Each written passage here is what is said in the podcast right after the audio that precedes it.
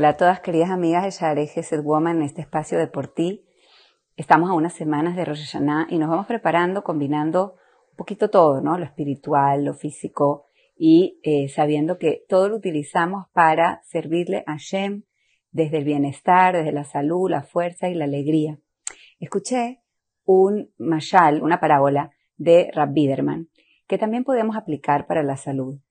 Muy conocido la historia de esos aldeanos que reciben la visita del rey una vez al año, que viene durante 10 días para ver cómo viven todos sus súbditos.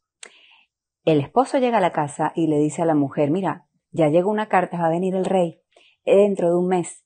Y es una vergüenza, ¿cómo vamos a hacer para recibir al rey que va a venir casa por casa cuando tenemos las paredes rotas, los cristales sucios, la mesa que en vez de cuatro patas tiene dos y lo demás se sostiene con unos troncos, las sillas que si uno se sienta se caen. ¿Cómo vamos a hacer? Y la esposa le dice, no sé, son muchas cosas para arreglar. Y él le dice, bueno, ya sé, voy a buscar obreros para que arreglen todo, que fresen las paredes y las pinten, que cambien los cristales, que hagan una mesa nueva, que hagan unas sillas nuevas y ponemos un mantel y arreglamos la iluminación y todo bonito para que venga el rey.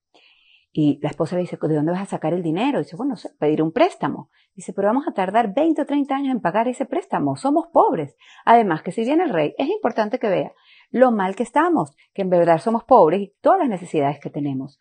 Entonces, el esposo le dice, bueno, está bien que vea, pero ya nos avisó que viene. Es una vergüenza recibir al rey sin hacer nada en su honor. Se sientan a discutir y llegan a una conclusión. Bueno, es verdad que no podemos arreglar todo, porque no, no nos vamos a endeudar, pero vamos a pensar. Y dijeron, mira, ¿sabes qué? En las paredes no las podemos arreglar, pero podemos extender como una sábana así para que se tapen todas las humedades y todas las, la, pintura que está desconchada. En las cristales lo que vamos a hacer son unos dibujitos para que no se note tanto que están rotos y así parece que es parte de la decoración.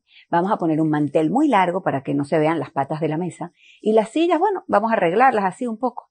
Entonces, Dicen, bueno, me parece bien, pero hay una cosa que sí vamos a tener que arreglar y hay que poner el dinero. Dice, ¿cuál es? Dice, la silla en la que se va a sentar el rey. Imagínate que llega el rey, se siente y se cae. Sería una vergüenza. Bueno, está bien, vamos a arreglar la silla del rey.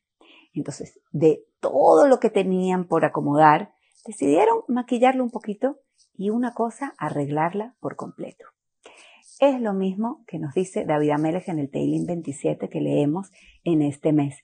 Ahat Shalti. Hashem nos dice una cosa, un cambio espiritual, un cambio en el cual podamos acercarnos más a Hashem. Y lo mismo aplica cuando queremos mejorar en nuestra salud.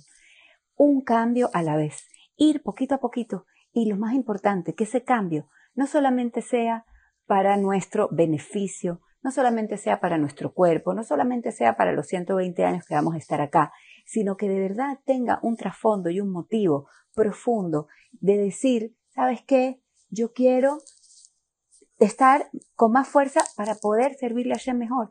Quiero estar más contenta para poder pedirte fila con más ganas. Quiero tener más abundancia y poder hacer las cosas más rápido y tener más agilidad para poder ayudar a más personas. Y que eso que queremos tenga un motivo espiritual y así un solo cambio que podamos hacer también será provechoso. Mucho éxito.